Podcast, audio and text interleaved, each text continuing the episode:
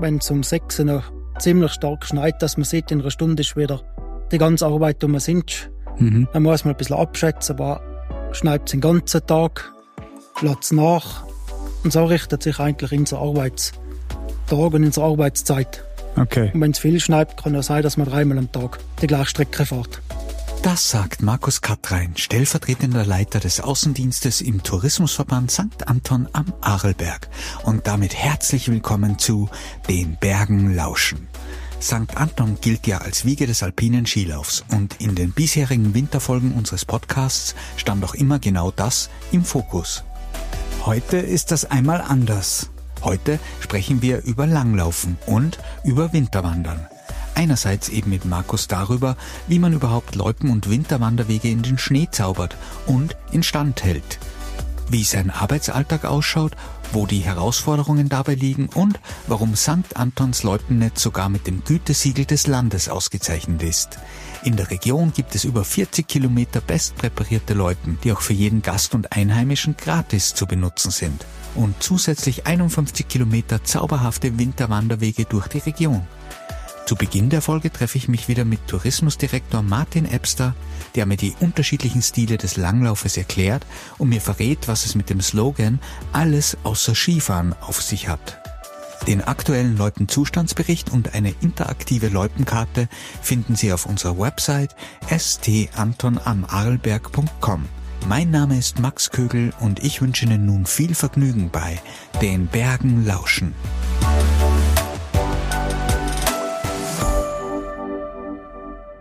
Hallo Martin. Servus, Max. Schön, dass du wieder da bist. Ich habe auf eurer Homepage eine Broschüre gefunden, wo unter anderem das Loipennetz der Region verzeichnet ist. Und diese Broschüre hat den bezeichnenden Titel Alles außer Skifahren. Das ist natürlich für die Wiege des alpinen Skilaufs ein erstaunlicher Slogan. Den musst du ein bisschen erklären. Ja, da war man mutig. Ähm, St. Anton am Arlberg ist ja seit mittlerweile knapp 130 Jahren dem Skifahren verpflichtet. Und wie wir in mhm. früheren äh, Podcast-Sendungen schon berichtet haben, haben wir in diesem Bereich unglaublich vieles geleistet und sind natürlich nach wie vor zum aller, allergrößten Teil auf das Skifahren bei uns fokussiert. Gibt ja allein schon das, das Skigebiet vor. Aber das Gästeverhalten hat sich verändert und es gibt viele Gäste, die möchten vielleicht einmal fünf Tage Skifahren oder nur vier Tage Skifahren. Mhm. Und wir haben ja nicht nur unsere Skipisten, sondern eine unfassbare Vielfalt an Natur und im Winter natürlich an Natur mit Schnee. Das können Wälder sein, das können freie äh, Geländeflächen sein, vielleicht am Bach, wo es kalt ist, wo es gefroren ist. Mhm. Und die Menschen möchten diese Natur erleben. Und das geht solange der Hang schräg ist, auf Skiern. Und mhm. wenn es einmal gerade wird, dann geht's auch auf Skiern. Da muss man sich aber dann selbst sozusagen die Bewegungskraft einteilen. Man kann aber auch zu Fuß gehen. Auf Schneeschuhen durch den Winterwald. Man mhm. kann auf Winterwanderwegen unterwegs sein und natürlich vor allem auf Langlaufskiern. Und das zeigt dieser Prospekt her. Okay. Und beim Langlaufen gib uns vielleicht einen kurzen Überblick. Es gibt ja nicht nur das Langlaufen. Da gibt es ja verschiedene Optionen, wie man langlaufen kann. Ja, ich möchte mich jetzt da nicht unbedingt als der Langlaufspezialist äh, bezeichnen, obwohl ich es auch sehr, sehr gerne tue. Ähm, es gibt die, die zwei Hauptrichtungen, das ist der klassische Stil und der Skating-Stil. Mhm. Beide äh, Möglichkeiten gibt's hier natürlich bei uns in der Region. Ähm, klassisch ist die, das, das Bewegen Langlauf insgesamt ist das Bewegen des ganzen Körpers im Schnee auf zwei Skiern mit zwei Stöcken das Material muss natürlich stimmen. Mhm. Und äh, ich habe mal einen schönen Spruch gehört, wenn man lang läuft, vor allem skatet, braucht man ungefähr 90 Prozent seiner Muskulatur. Und wenn man lächelt auch noch dazu, dann sind es bis zu 100 Prozent. Und genauso fühlt sich das auch an, wenn man mal unterwegs ist auf der Loipe. Also wie gesagt, das Skaten in der Spur ähm, mit dem klassischen Schritt. Die Stöcke sind ein bisschen kürzer, mhm. die Ski können durchaus noch mal ein bisschen länger sein. Es gibt Skier mit Schuppen, aber es gibt natürlich auch das Wachs dafür, um sozusagen in der Spur, wenn man mal aufwärts gehen muss, dass man die, den Halt hat, braucht diese Spur. Mhm. Ähm, das Skaten selbst braucht ein bisschen mehr Platz. Das ist dann eine freie Fläche, äh, die präpariert wird von den Loipenmaschinen und auf mit, mit dem Skating-Schritt, das ist dieser Wiegetritt, der da ähm, mhm. einem relativ schnell voranbringt, wenn man, wenn man das schon ein bisschen gut drauf hat verlangt gerade am Anfang ein bisschen mehr Kraft, ein bisschen mehr Konzentration, weil man oft viel aus dem, aus dem Oberkörper mhm. macht, was nicht unbedingt das cleverste ist. Aber das sind die zwei Laufstile. Mhm.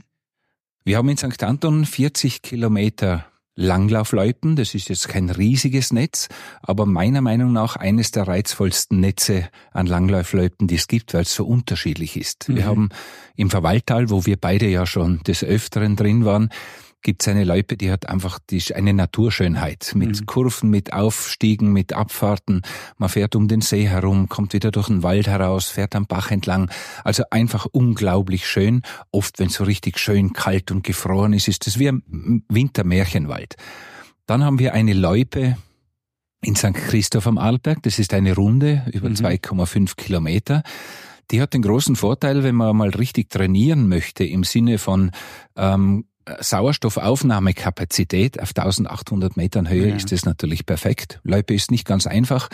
Ähm, vor allem, wenn man skatet, geht's dann ganz ordentlich einmal auf und ab, aber dort oben trainiert man sich wirklich hervorragend. Mhm. Und dann haben wir eine schöne lange Loipe, 22 Kilometer durch das Stanzertal hinaus bis nach Fliersch.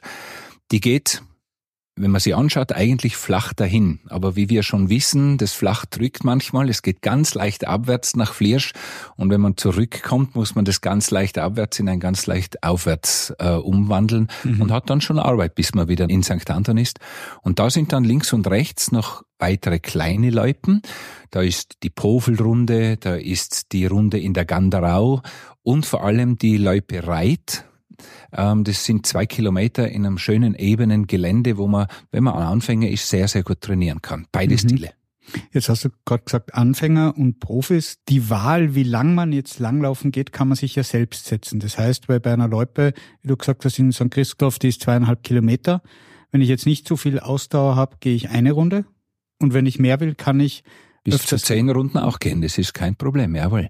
Ähm, es ist auch so, dass auf den kleinen Runden durch Stanzertal hinaus kann man sich sehr gut auch selbst einschätzen, wie viele Kilometer schaffe ich im, mhm. im Ebenen ähm, und kann sagen, ja, nächstes Mal mache ich noch eine Runde dazu. Wenn ich mal rausgehe ins Stanzertal, dann hätte ich eigentlich die Aufgabe, wieder zurückzukommen. Aber wir haben mit unserem Bussystem natürlich so gute Anbindungen, dass ich auch mitten in der Loipe mal aufhören kann, zur nächsten mhm. Busstation gehen und dann mit dem Bus herein. Aber wir haben so viele gute Sportlerinnen und Sportler, die machen das nicht. Die gehen dann schon zu Fuß. Jetzt hast du aber gesagt, ähm, einige sind auch sehr anspruchsvoll, weil sie bergauf und bergab gehen. Jetzt kenne ich das nur vom Skitouren gehen, dass man sich Fälle unter die Ski klebt, wenn man bergauf geht. Das macht man aber beim Langlauf-Ski nicht. Wie kann man damit bergauf und bergab gehen? Ähm, das Auf und Ab ist ja nicht so wie bei einer Skitour, dass ich mhm. hunderte Höhenmeter bewältigen muss. Ähm, das geht bei den Langlaufskiern einmal kurzen Anstieg, einmal vielleicht so 50 oder 60 Meter. Das geht mit der klassischen, äh, mit dem klassischen Ski entweder durch Wachsen oder durch die, durch die ähm, Schuppen am Ski zum Beispiel mhm. oder beim Skaten einfach, dass man sich äh, ein bisschen mehr anstrengen muss und diesen Skating-Schritt hinauf und beim Abfahren dann ist es eine mhm. Techniksache. Da muss man am Anfang ein bisschen aufpassen. Beim äh, klassischen lässt man oft einen Ski in der Spur und mit dem zweiten geht man so wie beim, beim Schneepflug raus mhm. auf die andere, okay. auf die Skatingloipe und bremst so ein bisschen ab. Im Verwall ist ganz gut, wenn man das kann, weil mhm. da hat man doch ein bisschen äh, Abfahrt. Und beim Skaten Detto, da muss man halt ein bisschen Technik üben. Und da sind wir bei einem Thema, das ganz wichtig ist. Jeder der das Langlaufen richtig lernen will, ohne sich selbst Fehler einzulernen, mhm. äh, tut gut daran, gleich am Anfang einen unserer Lehrerinnen oder Lehrer zu engagieren, weil dann kriegt man es nämlich richtig mit. Verschwendet seine Kraft nicht. Mhm. Zum Beispiel beim Stöcke schieben, beim Skaten äh, viel zu sehr aus der, aus der Brustmuskulatur und Armmuskulatur heraus. Das ist eine sehr gute Idee, genauso wie wir es beim Skifahren haben. Wenn man es richtig lernt, dann kann man es dann auch richtig.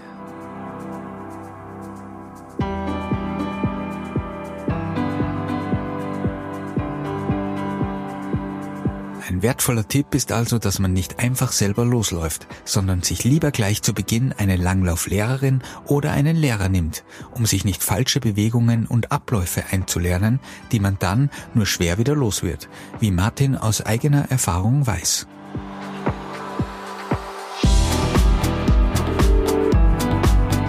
Ja, das wäre mein Vorschlag. Ich habe nämlich diesen Fehler auch gemacht.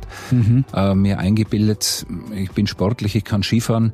Äh, jetzt stelle ich mich auf die Skating-Ski, das muss gehen. Hat nicht funktioniert. Mhm. und deswegen äh, bin dann auch ich zum Beispiel beim Nachtlanglauf einmal dabei in, in Betneu mhm. ähm, unter Flutlicht. Und da sind ganz grandiose Trainer, die da in einer Stunde sehr, sehr viel beibringen. Und beim nächsten Mal auf deinen Skating-Skiern hast du das Gefühl, das hätte ich gleich so haben mhm. können. Sehr gut. Und wenn man das jetzt auch selbst als Skiurlauber vielleicht mal an einem Tag, wo das Wetter zum Skifahren nicht so geeignet ist, äh, kann man das auch, wenn man das Langlauf-Equipment nicht mit hat. Das kann man wie alles bei euch auch ausborgen. Genau, gerade beim Sportequipment sind wir im Verleih ganz groß. Das ist im Sommer mit den Rädern, im Winter mit den Skiern, Rodel, ähm, äh, die Schuhe zum Schneeschuhwandern und natürlich Langlauf-Equipment für beide Arten des Langlaufens sind bei uns natürlich zum Ausleihen. Und da kann man sich das einmal ausprobieren. Gerade wenn es richtig fest schneit, ist mhm. es ein Traum. Ja. Und man hat auch noch selbst was getan, nämlich fast 100 Prozent seiner Muskulatur. Seine Muskulatur. Und wenn man noch die Kraft hat zu lächeln. Ja. Und ab, ab welchem Alter würdest du sagen, kann man das beginnen? Kann man das als Familienevent auch schon machen mit natürlich, den Kindern? Natürlich, natürlich. Äh, die Kinder sind da ganz begeistert. Äh, wie immer lernen Kinder sehr, sehr schnell sportliche Bewegungen. Das mhm. merkt man beim Skifahren, das merkt man beim Radfahren, das merkt man beim Golfspielen bei uns im Sommer, wie schnell die Kinder diese Bewegung intus haben, weil sie nicht so viel nachdenken wie die Erwachsenen. Die können mit der Familie sehr, sehr schnell mitfahren und haben einen Spaß dabei. Sehr gut. Jetzt hast du vorhin gesagt, es gibt nicht nur Langlaufloipen, die präpariert werden, sondern auch Winterwanderwege. Also wenn man jetzt nicht unbedingt sich die Ski mal gar nicht anschnallen will, hat man trotzdem ein tolles Naturerlebnis bei euch. Und da gibt es nämlich an auch gekennzeichnete Winterwanderwege, die ihr vorbereitet für die Gäste. Genauso ist es. Unser Langlaufteam oder unser Außendienstteam in dem Fall, die kümmern sich auch um diese Winterwanderwege und die legen wir ganz bewusst an, äh, zum Teil auf sehr flachen, auf ebenen Stücken, dass man schön an einem Nachmittag in der Sonne spazieren kann. Wir haben aber auch Winterwanderwege, die sind ein bisschen hochalpiner. Einer geht zum Beispiel oben in Betneu entlang ähm, äh, wo man hinaufgeht Richtung Richtung Nestleralm. Mhm. Äh, dann haben wir Winterwanderwege hinein ins Verwall. Das ist ein bisschen enger, da müssen wir ab und zu mit der Loipe auch äh, zusammen unterwegs sein, durch den Wald oder in der freien Fläche, damit man nicht immer auf der Loipe äh, spazieren gehen muss. Mhm. Das ist für die Langläufer nicht fein und es ist auch für die Spaziergänger nicht fein, wenn da die Sportarten sozusagen aufeinandertreffen. Und auf einem Winterwanderweg hat man natürlich wirklich seine Ruhe. Mhm. Es gibt einen wunderschönen Winterwanderweg von, von äh, St. Jakob herein nach St. Anton, eigentlich auf dem Jakobsweg.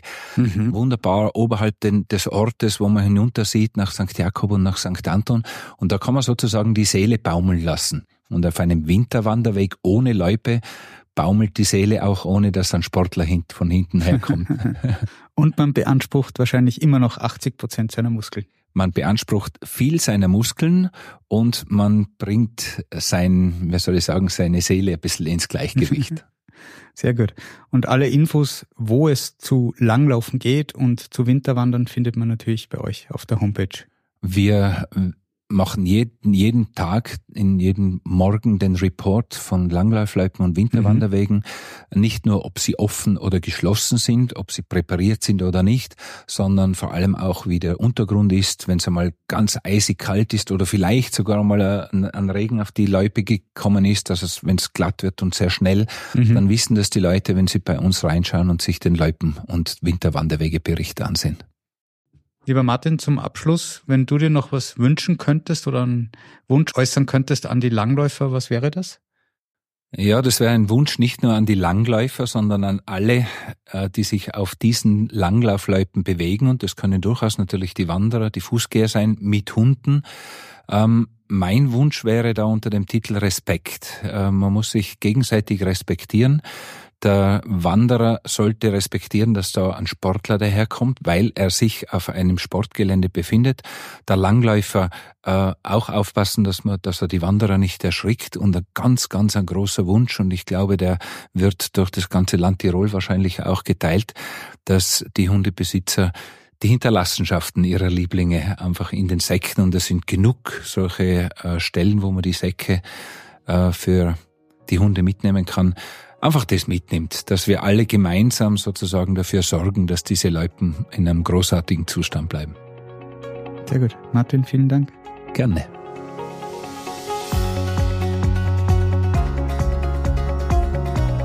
Als nächstes treffe ich mich nun mit Markus, dem stellvertretenden Leiter des Außendienstes im Tourismusverband. Markus sorgt mit seinem Team dafür, dass es überhaupt Leuten gibt im Winter und vor allem auch dafür, dass diese immer in Top-Zustand sind.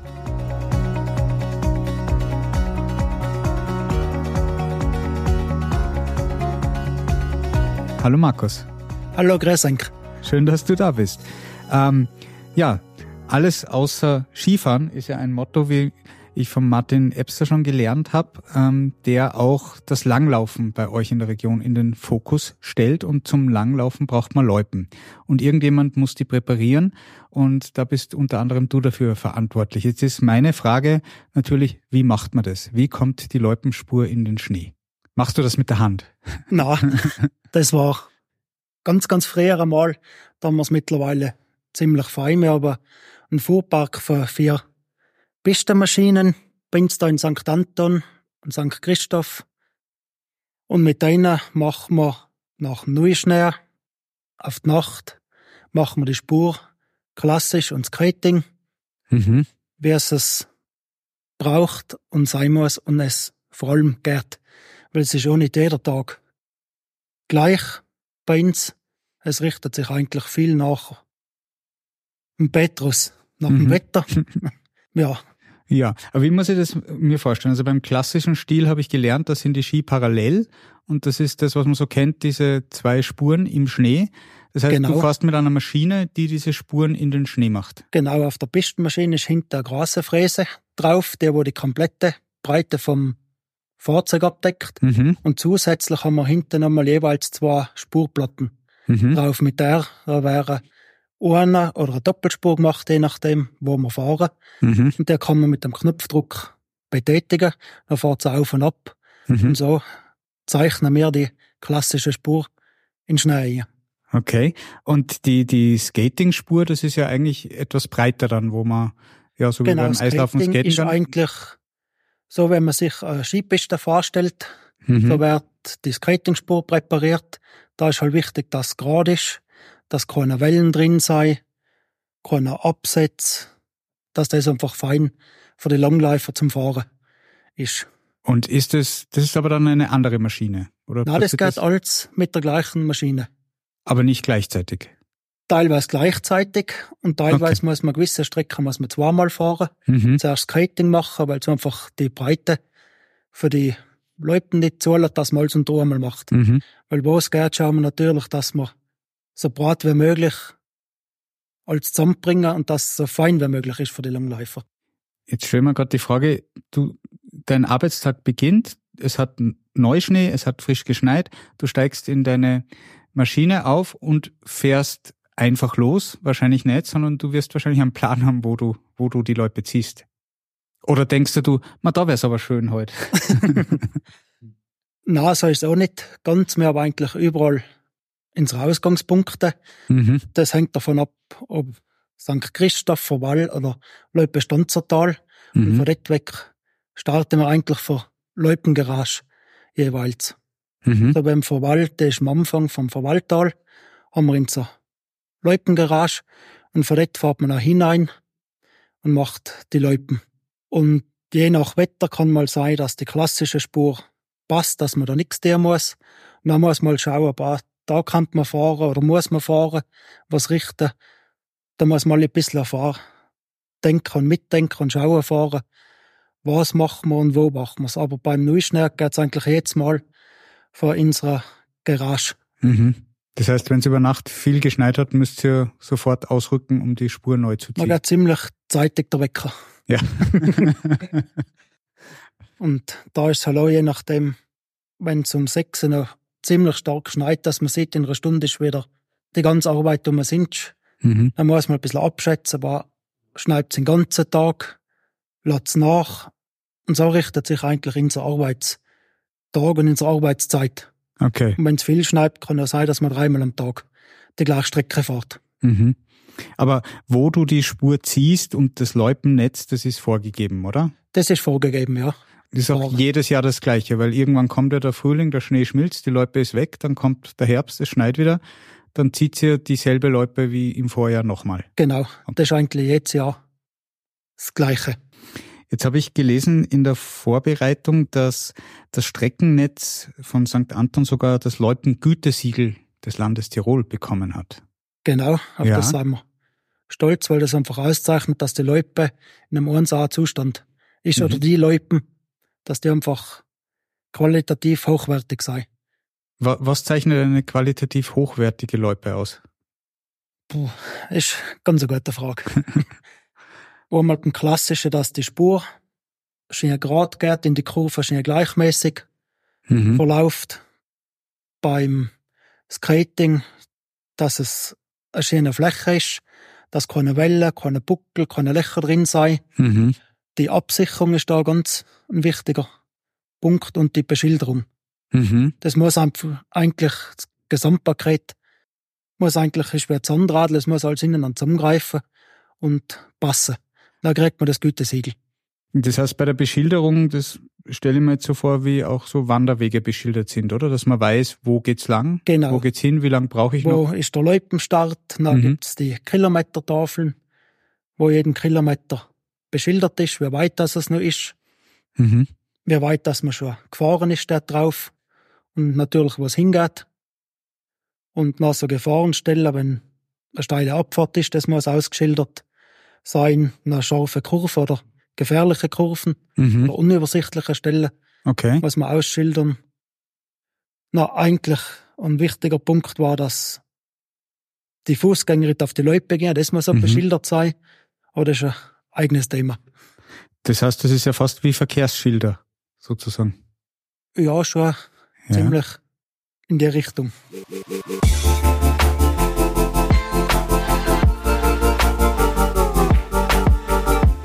Stichwort Verkehrsschilder fällt mir auf, dass ich mich noch gar nie gefragt habe, ob man in einer Loipe eigentlich mit Gegenverkehr rechnen muss oder ob es eine Einbahnstraße ist. Ja, eigentlich. Ja? Schon, ja. Also man kann nicht beliebig in eine Richtung laufen, sondern ist die da Richtung ist vorgegeben. Vorgegeben. Und das war auch wichtig, wenn das die Langläufer berücksichtigen, weil in steile Abfahrt ist das ein Problem. Wenn der eine von oben kommt, der eine von unten, mhm. in der gleichen Spur, das ist, glaube ich, nicht so fein, das Treffen. Ja, aber das heißt, wenn ich jetzt an einer Loipe vorbeikomme und man denkt, ui, die ist aber schön und ansprechend, da will ich jetzt einsteigen, kann ich dann einfach meine Ski schnappen und mich in die Loipe begeben, beliebig an welcher Stelle oder gibt es auch äh, bei einer langen Loipe verschiedene Einstiegsstellen? Es gibt verschiedene Einstiegsstellen, eigentlich in jedem Dorf bis auf Flirschhausen. Mhm. Ist überall eine und teilweise dazwischen drin sind auch noch verschiedene Einstiegsstellen. Mhm. Und da ist aber überall beschildert, in was für eine Laufrichtung.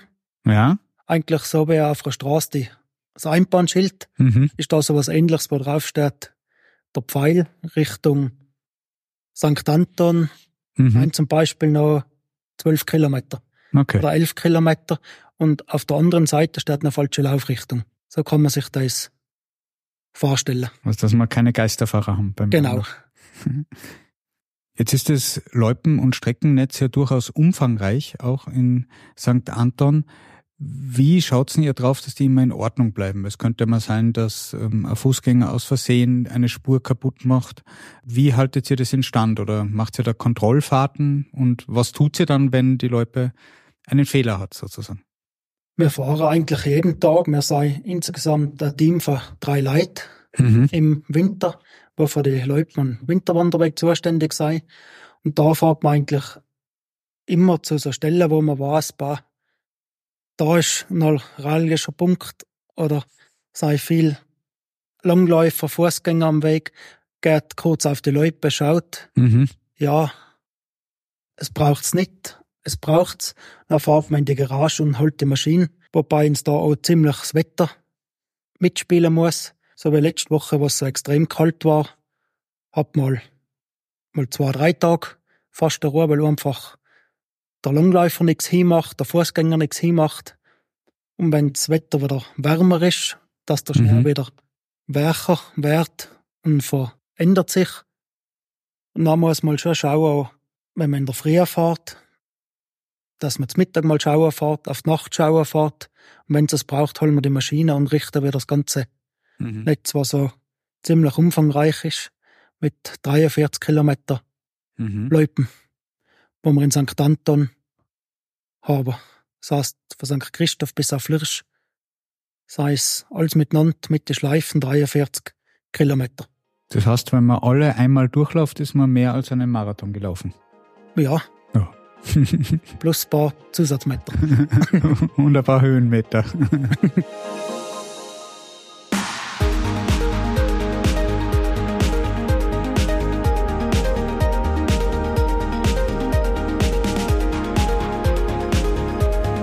Das ist das Schöne in der Region St. Anton, der Schnee geht euch ja nicht so schnell aus. Das heißt, ihr habt eine lange Loipensaison. Das hoffen wir, dass ziemlich lang der Schnee liegen bleibt und auch alle wieder neuer dazukommt. Weil umso schöner sind die Loipen und umso schöner ist Versorg, wenn man durch die schöne Gegend schaut, dass einfach halt schön winterlich weiß ist. Und garantiert ist, dass die Loipe St. Christoph bis zum aller, allerletzten Tag vor Wintersaison gut befahrbar ist und hat, weil da einfach Schnee ohne Ende liegt. Jetzt hast du vorher gesagt, ähm, nicht nur Loipen werden präpariert, sondern auch die Winterwanderwege.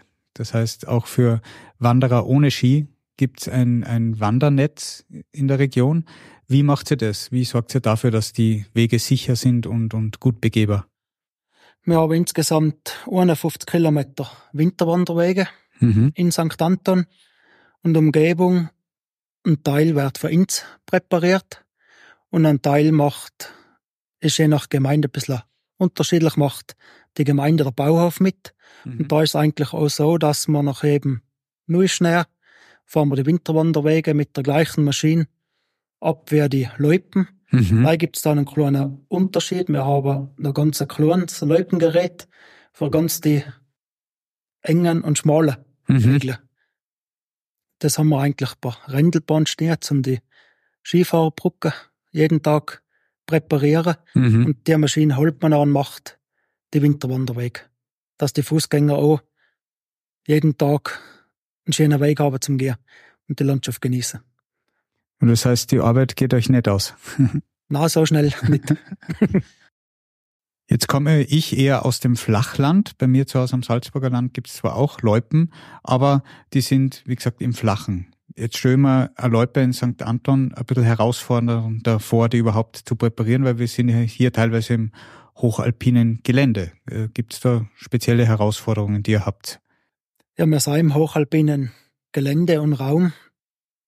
Und ab und zu ist halt die Situation, dass man Lawinengefahr hat und dann müssen wir sperren. Gewisse Strecken. Da war auch wichtig, dass man die Sperrtafeln akzeptiert und nicht ignoriert. Das war uns ganz ein ganz großes Anliegen, mhm. was wichtig war. Jetzt war ich im letzten Sommer auch für eine Folge des Podcasts mit Martin unterwegs im Verwaltal auf den Mountainbikes und dabei sind wir auch durch einen Tunnel gefahren und der Martin hat mir erzählt, schau, da ist im Winter die Loipe, die Verwallloipe, die da durchgeht. Ähm, jetzt frage ich mich aber, wie präpariert man eine Loipe in den Tunnel? Wie geht da überhaupt Schnee rein und wie, wie kommt sie da durch? In Herminestollen, da ist so circa 250 Meter lang. Müssen wir im Winter auch die Loipe durchziehen und da ist teilweise ein bisschen eine Herausforderung, wie man Schnee reinbringt. Wenn es viel schneit, dann kann man schauen, dass man am Anfang und am Ende alle den Schnee mitnimmt.